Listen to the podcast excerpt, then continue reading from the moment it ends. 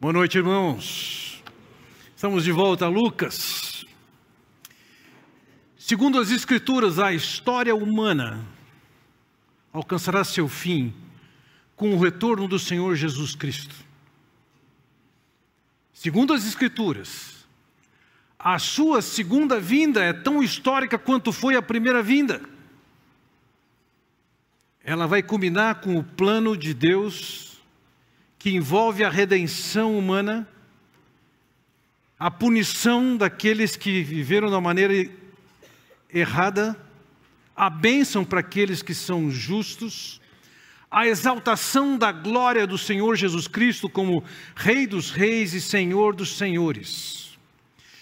Desprezar ou ignorar essa verdade é uma negligência que, segundo a própria Escritura, traz maldição. Há quem faça o exercício de olhar para as profecias das Escrituras e interpretá-las de uma maneira alegórica, esvaziando a mensagem que tem nessas profecias. Há quem procure ver eventos em que isso já aconteceu e que se possa olhar para as profecias de uma maneira classificada como preterista. Alguns acreditam que as profecias que estavam por acontecer relacionadas com a segunda vinda de Cristo teriam se cumprido no ano 70 com a invasão romana sobre Jerusalém.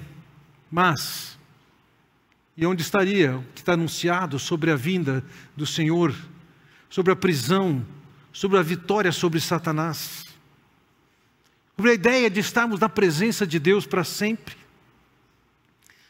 Alguns desses preteristas olham para a história, por exemplo, a, a história recente da, que envolve a Segunda Guerra Mundial, e aí eles ganham algum toque de sensacionalismo e conseguem enxergar dentro de Apocalipse Mussolini, Hitler, Stalin. Conseguem olhar para o o episódio de 1948, com o reconhecimento de Israel nas Nações Unidas como um cumprimento profético. Algumas dessas pessoas, imbuídas dessa percepção e com a postura especuladora, acabam colocando data. Então, houve alguém que escreveu um livro dizendo que Cristo voltaria em 1988, e vocês sabem, isso não aconteceu. E ele lançou um novo livro apresentando as 89 razões por que será em 1989.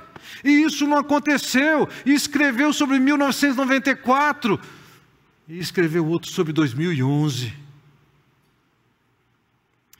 Essa postura especulativa, distorcida e divorciada das Escrituras, porque a Escritura fala que nós não sabemos quando acaba alimentando um outro tipo de sentimento ou de postura dos indiferentes. Não quero olhar para essas coisas, não sei se vai acontecer ou não, e acabamos levando a vida de uma, uma perspectiva totalmente humanista. O que Deus falou, revelou, determinou, não é ignorar, é ignorado, é só levar a vida como pode se levar a vida mas as implicações disso são graves. Nas Escrituras, eu quero fazer uma breve lista, quero lhes dizer, há várias razões para crermos na segunda vinda do Senhor Jesus Cristo. Primeiro, as promessas que foram feitas ao longo das Escrituras do Antigo Testamento são cerca de 300 as profecias acerca de vinda do Senhor Jesus Cristo, sendo que somente 100 delas se cumpriram na primeira vinda e as demais duzentas. Segundo, como se não bastasse as profecias do Antigo Testamento, o Senhor Jesus Cristo dedicou ensino que ocupa capítulos do Novo Testamento falando sobre a sua vinda. O testemunho do Espírito Santo feito a tantos escritores como Pedro e Paulo, falando sobre a vinda do Senhor Jesus Cristo, João. Os profetas falaram, o Senhor Jesus falou, tantos homens inspirados por Deus falaram. O programa para a igreja, o Senhor promete, eu vou e vou preparar lugar, e a ideia é tem um reencontro com essa igreja. As Escrituras falam sobre a corrupção do mundo que vai ser cessada, vai acabar, e que Cristo vai reinar, reinar com um cetro de ferro, a justiça estará garantida. Isso faz parte do último capítulo da história humana. As Escrituras falam que Israel ainda haverá de se arrepender e reconhecer o que fez com Jesus e ser recolocado dentro do plano e do projeto de Deus. Sabemos da figura do Senhor Jesus Cristo, e é praticamente essa última figura que nós temos dele, dentro do, da esfera terrena, ele sendo crucificado, mas as Escrituras falam dele como aquele que reina com poder de Jerusalém. As Escrituras falam do julgamento de Satanás, e que acaba sendo punido e impedido de causar qualquer mal. As Escrituras falam da esperança que nós podemos ter em Cristo por causa dessa certeza de encontrar com Ele. As Escrituras falam da natureza que geme aguardando o dia da redenção. Tudo está debaixo da maldição. Mas haverá o tempo em que o Senhor retornará estabelecerá uma nova ordem. Ali sim, uma nova ordem, um novo céu e a nova terra estudar esses acontecimentos nem sempre traz uma conclusão unânime sobre como a ordem dessas coisas deve acontecer, ou como eu interpreto aqui e acolá, e nós podemos encontrar algumas escolas diferentes. Mas o que as Escrituras falam, hein? ele vai retornar. Eu creio que nós estamos aguardando o dia do arrebatamento em que fomos levados para encontrar com o Senhor. Eu creio que as Escrituras falam sobre a grande tribulação que há de acontecer sobre toda a terra. Alguns cristãos acreditam que a igreja vai passar por parte dela. Eu creio que o Senhor Jesus volta para julgar esse mundo, que estabelece um reino que nas Escrituras fala de mil anos. Pedro descreve que haverá um holocausto nuclear em que os elementos da terra vão se desfazer. Ignorar essas coisas é irresponsabilidade. Na passagem que nós vamos olhar hoje, eu quero explorar com vocês dois pontos, e cada um desses dois pontos está subdividido em quatro pontos. E o primeiro ponto deles está fazendo uma exortação à prontidão.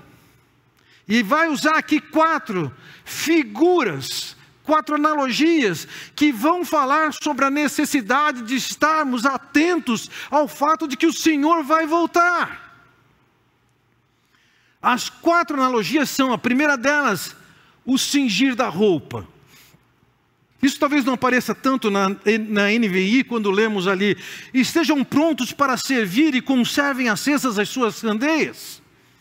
Na revista atualizada, que é uma versão mais literal, o que não significa necessariamente que vai estar transmitindo o sentido que a gente precisa entender, diz: cingido esteja o vosso corpo. Como é que num lugar pode estar escrito cingido esteja o vosso corpo e nosso, que sejam prontos para servir? Isso tem a ver com a maneira com que as pessoas se vestiam. Naqueles dias, uma das peças do corpo que se vestia era uma túnica uma espécie de uma camisa que descia cobrindo do ombro até perto do pé. Esse vestido colocava a pessoa que usava em dificuldades de mobilidade e velocidade em várias circunstâncias. Então, para algumas tarefas, por exemplo, as Escrituras orientam que a Páscoa devia ser comida com a roupa cingida. O que, que era isso? Era pegar aquela túnica, aquele vestido pelo meio das pernas, trazer e enfiar no cinto. Com isso, não se atrapalhava com o vestido, com a túnica. E tinha liberdade para se abaixar, para correr, o que fosse. A ideia de estar com o corpo cingido é a ideia que a NVI traz. Cingido, esteja, desculpe, estejam prontos para servir. A ideia é o seguinte: agora, sabendo que o Senhor está para voltar, vocês têm que estar prontos para agir, para atuar, para entrar em ação, para fazer o trabalho que Ele tem para vocês fazerem. Essa é a ideia. Mas não só isso, veja, ainda no versículo 35 nós vemos a segunda figura quando ele diz: E conservem acesas as suas candeias. No mundo antigo, uma candeia, uma lâmpada, só tinha uma função: iluminar. Nos nossos dias, nós podemos ter um, um iPad, uma televisão, é, a luz pode ser simplesmente um enfeite, mas naqueles dias a luz era um jeito de iluminar. E a figura que eu entendo aqui, quando ele diz, vocês têm que manter as suas candeias acesas, a ideia é o seguinte: vocês têm que se manter iluminados, isto é, aprendendo. Vocês devem levar uma vida ouvindo-me, sabendo qual é a verdade, qual é a perspectiva de Deus. Vocês não podem levar seus dias marcados pela ignorância. Quando Paulo escreve aos Romanos, ele diz o seguinte: façam isso, compreendendo o tempo em que vivemos. Chegou a hora de vocês despertarem do sono, porque agora a nossa salvação está mais próxima do que quando cremos. A noite está quase acabando o dia logo vem.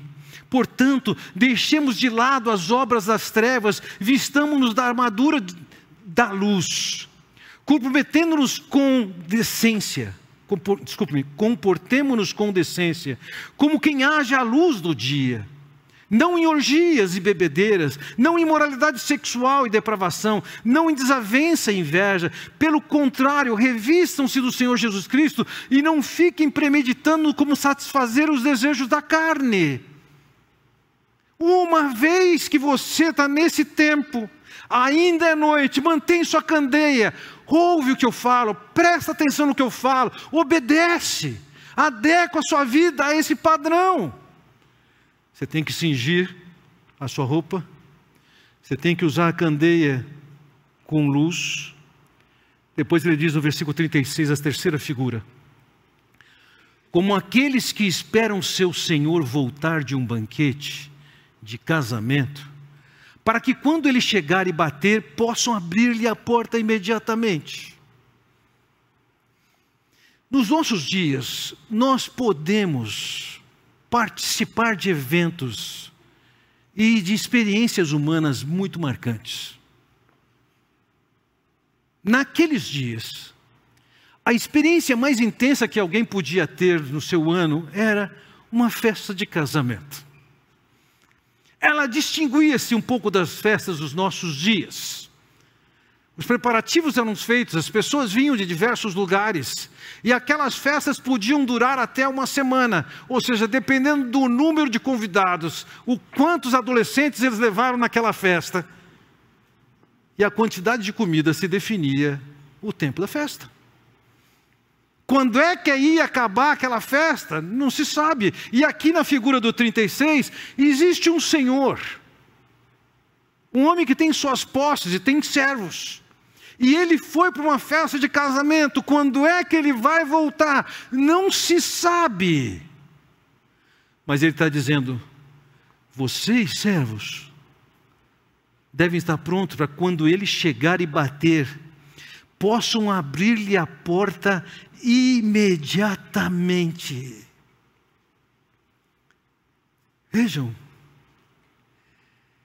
enquanto nós estamos nesse tempo, ele diz: cinja sua roupa, esteja pronto para servir. Mantenha sua candeia, mantenha-se aprendendo e obedecendo. Você tem que ser como aqueles servos. O Senhor foi numa viagem, foi numa festa de casamento. Não sabemos quando ele volta. Nós temos que estar atentos para que quando ele voltar, possamos recebê-lo de imediato. Então no versículo 37 ele diz: Felizes os servos cujo Senhor os encontrar vigiando. Quando voltar, eu lhes afirmo que ele se vestirá para servir, fará que reclinem à mesa e virá servi-los. Que coisa! Aqui é uma bem-aventurança, ele está dizendo: você é um felizardo se você estiver vigiando e aguardando o retorno do Senhor. se estiver pronto para recebê-lo de imediato. Não tem culpas, não tem afastamento por vergonha, não tem a visão de que ele chegou numa má hora. A condição de Felizardo é tal que aqui ele diz algo tão especial. Ele diz aqui: Eu lhes afirmo que ele se vestirá para servir, fará que se reclinem à mesa e virá servi-los. O Senhor chegou de uma festa. Ele tem expectativa de encontrar seus servos vigiando e que abram a porta quando ele entrar, e a rigor, um senhor poderia solicitar serviços dos seus servos. Isso seria o natural. No caso aqui, o Senhor faz alguma coisa que era absolutamente estranha aqueles dias.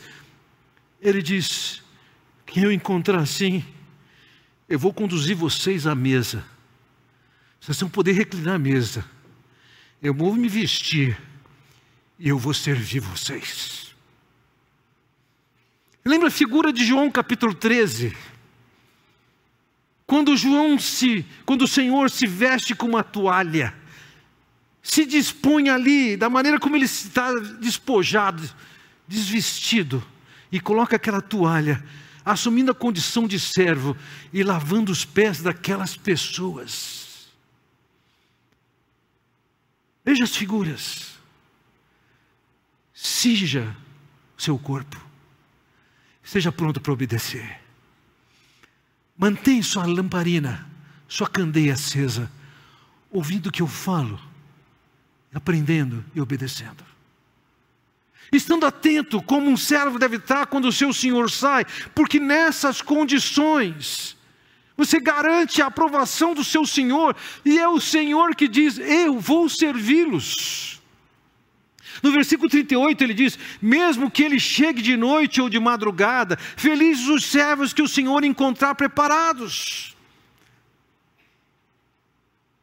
Na revista atualizada, mais literal, diz: Quer ele venha na segunda vigília, quer na terceira, bem-aventurados serão eles, se assim os achar. A noite judaica estava dividida em três vigílias, quatro vigílias das seis às nove, das nove à meia-noite, da meia-noite às três da manhã, das três da manhã até as seis da manhã. Era entendido que a segunda e a terceira vigília, que são as mencionadas aqui, eram o período, os dois períodos mais difíceis de ficarem acordados. E o que ele está dizendo é o seguinte: se ainda aqui, no momento mais difícil de você vigiar, de ficar atento, de ficar antenado com a perspectiva de que o Senhor vai voltar, ele diz: Felizes são aqueles que estavam vigiando. Ele não está falando de qualquer um, ele está falando daqueles que ficaram vigiando. Então ele emprega uma quarta figura. Entendam, porém, isto: se o dono da casa soubesse a que hora viria o ladrão, não permitiria que a sua casa fosse arrombada.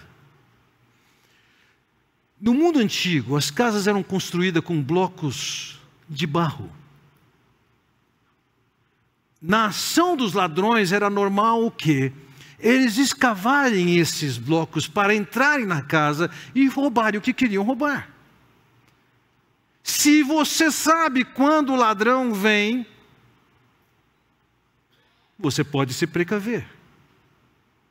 Se você não sabe, você tem que tomar medidas de precaução para todo o tempo. Há uma certeza que o Senhor volta, nós não sabemos com, quando.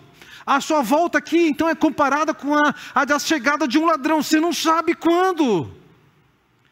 Ele diz no versículo 40: Estejam também vocês preparados, porque o filho do homem virá numa hora em que não o esperam. quatro figuras, nos transmitindo a ideia: o Senhor vai voltar. Cinja sua roupa, esse tempo é tempo de você estar servindo a Ele. Você não foi chamado por Deus para ser um consumidor. Você foi chamado para ser um servo.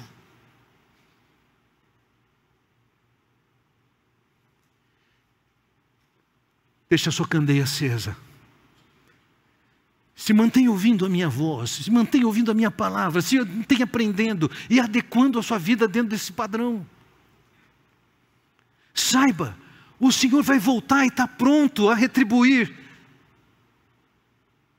servindo um banquete, um jantar para os seus servos que vigiaram.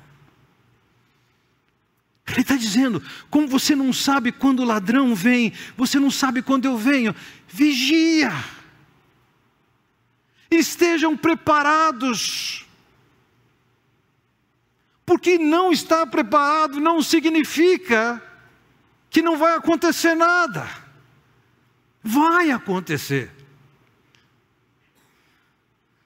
A, a importância da prontidão é manifesta nas próximas quatro figuras do meu próximo ponto. E ele vai alistar aqui quatro tipos de servos. E vamos lembrar, ver aqui que, lógico que quando o Senhor Jesus fala sobre isso, Pedro tem suas dúvidas, e ele é foi do jeito que é, ele faz as suas perguntas e ele diz: Pedro perguntou: Senhor, está contando essa parábola para nós ou para todos? Já aconteceu de você estar ouvindo a mensagem, talvez que eu esteja pregando, e de repente você pensa assim: puxa, fulano de tal precisava de ouvir isso. A gente é muito especialista em achar coisas que os outros têm que aprender. E talvez Pedro, imbuído desse espírito, diz assim: isso é para nós? Ou isso é para os outros? Para quem isso está dirigido? E eu entendo aqui que o Senhor Jesus está dizendo o seguinte: isso aqui é para todo mundo. Independentemente do relacionamento que tem ou da compreensão que tem, todo mundo está dentro desses quatro grupos apresentados aqui. E você está dentro de um desses quatro grupos.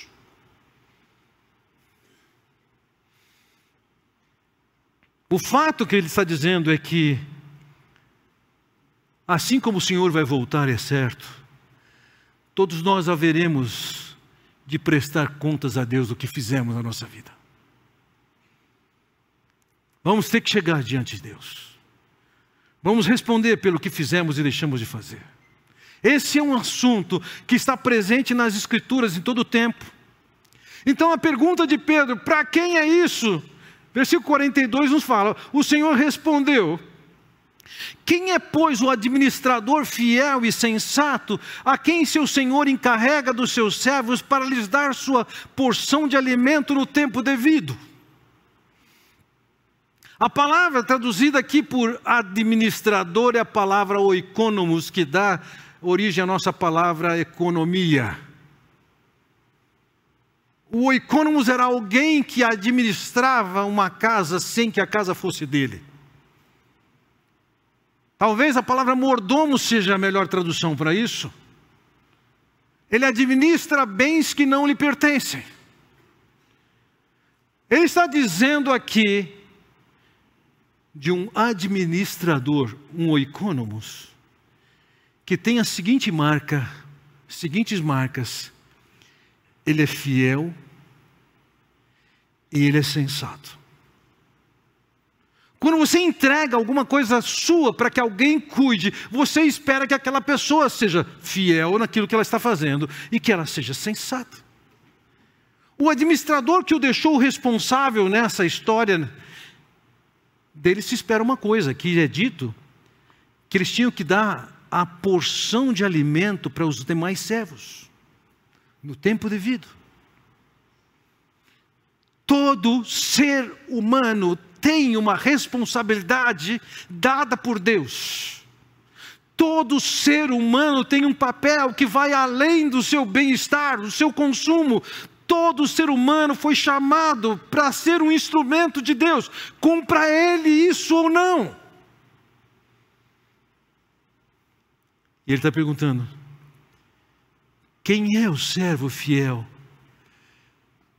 O administrador que está levando sua vida com essa perspectiva. Seus dias não são seus, são de Deus. Seus bens não são seus, são de Deus. Seu tempo não são seus, são de Deus. Seus relacionamentos não são seus, são de Deus. Quando nós olhamos para tudo isso e entendemos que essas coisas foi Deus que fez com que tivesse na nossa mão, estão passando na nossa mão, e Deus tem um propósito para nós com essas coisas. É esse o papel do administrador, e ele está perguntando: quem é esse administrador? É lógico que esse administrador tem uma série de instruções que devem reger a maneira como ele vai conduzir sua vida como um instrumento de Deus, como um mordomo, como um econômos. A sua palavra está revelada. É esperada sua resposta de arrependimento. E instruído, ele está encarregado de cumprir com uma série de responsabilidades. Esse administrador fiel e sensato, ele diz: Feliz o servo a quem o seu senhor encontrar fazendo assim quando voltar. Quem está sendo o servo fiel, o mordomo fiel e sensato, Deus está dizendo: você é um felizardo. A história não termina aí. Na verdade, a história começa aí.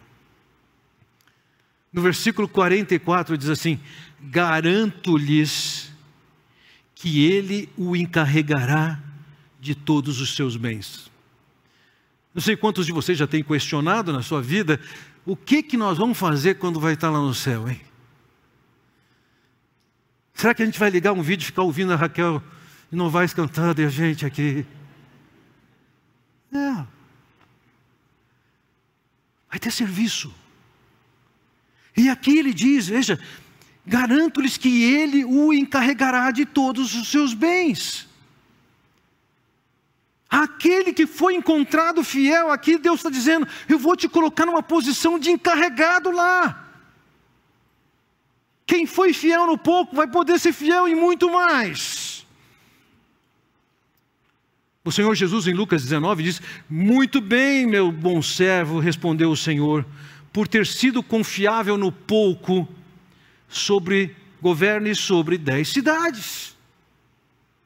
Tem pessoas que terão um poder e uma autoridade em função do que mostrar nossa vida em termos de fidelidade e sensatez. Veja, quando Paulo escreve aos Coríntios, no capítulo 6, ele diz: vocês não sabem que os santos hão de julgar o mundo? Ou a seguir no versículo 3, vocês não sabem que haveremos de julgar os anjos?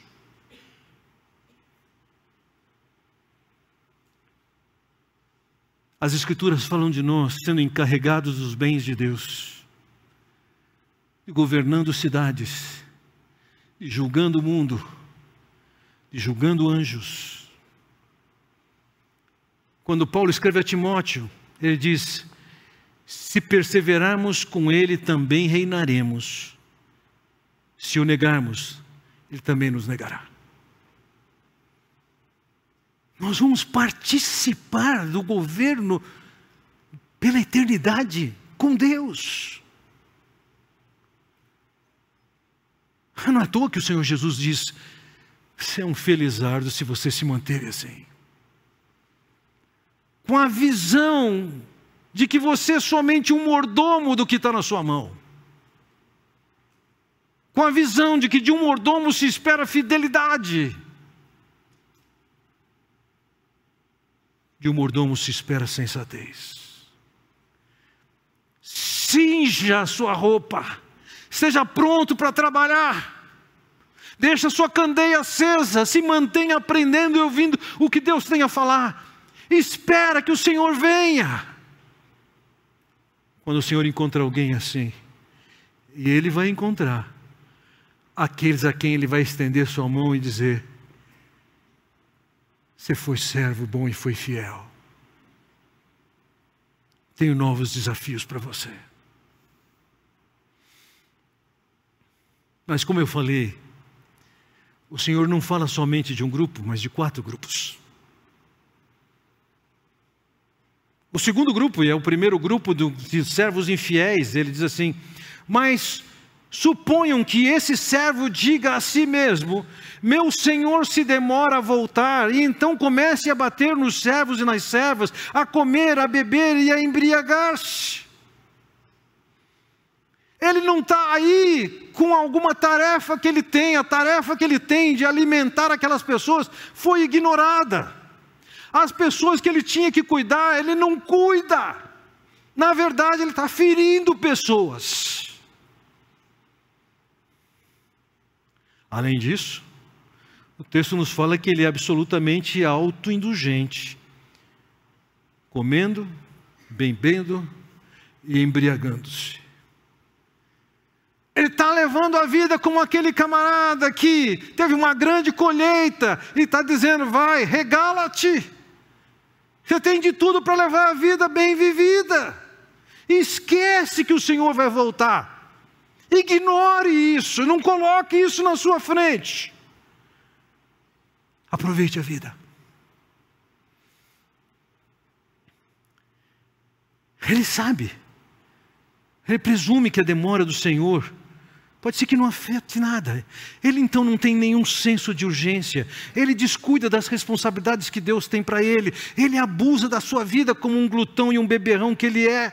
Ele vivia debaixo da ilusão que ele pode levar a vida numa boa e não vai ter consequências depois. Isso é mentira.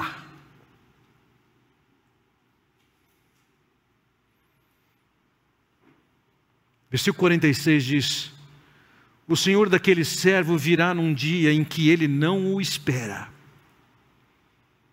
e numa hora que não sabe, e o punirá severamente e lhe dará um lugar com os infiéis. Senhores, a tradução mais literal para punir severamente é cortar em dois, é desmembrar. Ser colocado com os infiéis significa estão condenados pela eternidade. Sim, existem as pessoas no mundo que não estão nem aí para Deus, para as responsabilidades dele, só estão pensando em comer, beber, se divertir, se, se embriagar, se divertir. O Senhor vai voltar. E o prejuízo vai ser enorme. A reação do Senhor naquela ocasião vai ser intensa. Por enquanto, parece que as coisas estão tranquilas. Mas as Escrituras descrevem esse, essa condição num lugar em que existe choro e ranger de dentes.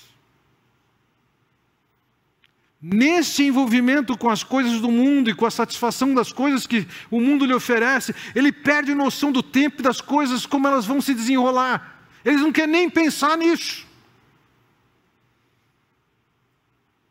Mas se por um lado temos num extremo o servo fiel, o mordomo fiel, nós encontramos nesse outro extremo um administrador infiel que vai ser punido severamente.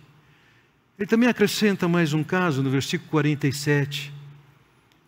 Aquele servo que o Senhor que aquele servo que conhece a vontade do seu Senhor e não prepara o que ele deseja, nem o realiza, receberá muitos açoites. Tem alguém aqui que sabe qual é a vontade de Deus, sabe o que Deus espera dele, mas não faz. É diferente do outro, não está maltratando aqueles a quem o Senhor colocou debaixo dos seus cuidados, não está levando a vida marcada no comer, beber e embriagar-se. Ele pelo menos preserva o patrimônio do seu Senhor. E Deus está dizendo, diferentemente do primeiro, que eu falei, que eu vou punir severamente, para esse que sabe o que tem que fazer, e não faz, tem muitos açoites. É menos do que a punição severa. Então existe alguém que sabe o que tem que ser feito, que desobedece e, e vai pagar um preço, ainda que a pena seja atenuada aqui. Então ele introduz o terceiro servo infiel, que é o nosso quarto desses todos que nós estamos vendo. Mas aquele que não a conhece e pratica coisas merecedoras de castigo, receberá poucos açoites. A quem muito foi dado, muito será exigido, e a quem muito foi confiado, muito mais será pedido. Existem servos que não têm tanto conhecimento do que Deus tem para ele. Deus está dizendo: eu vou tratar você de uma maneira diferente, vou, vou te dar uma punição menor do que quem sabe claramente o que tem que fazer e não faz. Saber o que tem que fazer e não fazer também é oportunidade de intensificar a disciplina e o castigo que Deus tem para nós. Um servo bom, um servo que nem sabe o que o seu senhor quer, um servo que sabe e não faz, e um servo autoindulgente. Quando Pedro perguntou para quem essa palavra, e Jesus estava dizendo isso, ele está dizendo o seguinte: todo mundo está dentro desse pacote. Todo mundo vai prestar contas diante de Deus. Todo mundo tem responsabilidades diante de Deus. Todo mundo haverá sim de chegar diante de Deus e responder pelo que fez ou não. Tem o servo fiel, e com seus espectros diferentes tem os servos infiéis. Onde é que você está? Vejam, concluindo essa mensagem, no versículo 48, ele diz: A quem muito foi dado, muito será exigido. E a quem muito foi confiado, muito mais será pedido.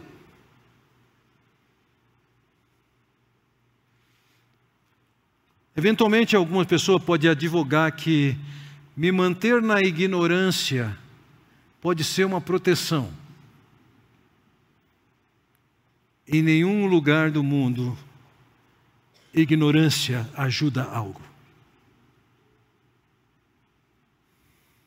Você pode achar que custa caro ser educado, estudar, pagar escola, etc. Se acha isso caro, experimenta a ignorância. Não vai ser melhor. Nós somos chamados para essa visão de que Deus é o soberano, que determina responsabilidades para os seres humanos, que aqui ele chama de servos. Alguns servos vão ser vistos como fiéis.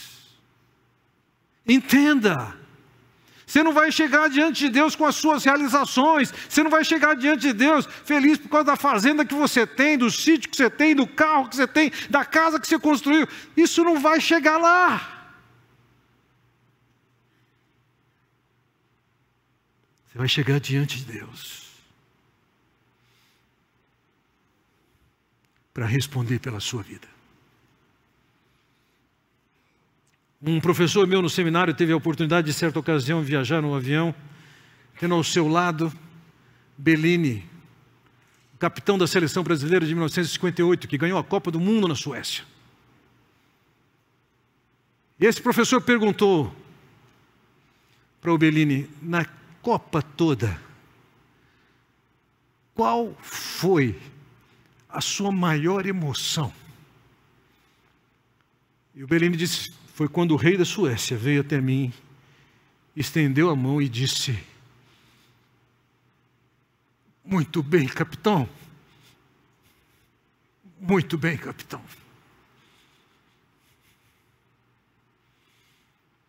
O que que você espera ouvir do seu Senhor?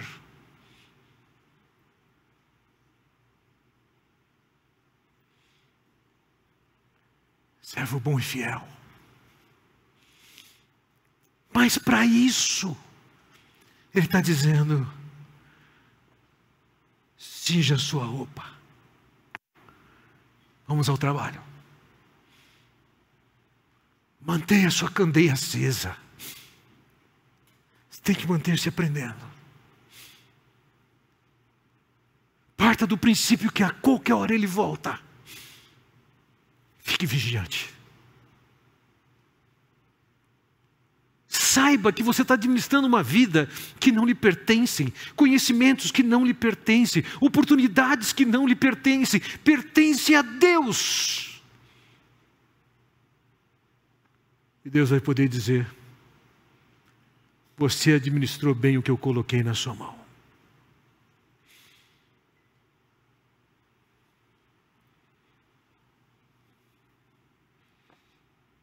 Que dia será esse? Em que o Senhor pode dizer: servo mau e negligente, servo bom e fiel. Vamos curvar nossas cabeças. Vamos orar ao nosso Deus. Vamos clamar que Ele nos aperfeiçoe. E mais do que sermos premiados com as alegrias desse mundo, que possamos viver como servos, mordomos, prontos, atentos e vigilantes. Bondoso Deus, nós te agradecemos pela tua palavra, pela tua mensagem, pela tua advertência, pelo alerta, pela exortação. Sim, Senhor, nós sabemos que é para nós. Instrui-nos tem misericórdia de nós e faz-nos abrir os olhos para essa realidade. O Senhor está por voltar. E que levemos as nossas vidas, nossos dias, conscientes de que nós somos somente mordomos daquilo que o Senhor tem colocado em nossas mãos. Senhor, desperta-nos, confronta-nos faz com que de fato levemos uma vida de um econômico, de um mordomo, de um servo, que haverá de prestar contas a Ti. Eu oro em nome de Jesus. Amém. Deus os abençoe.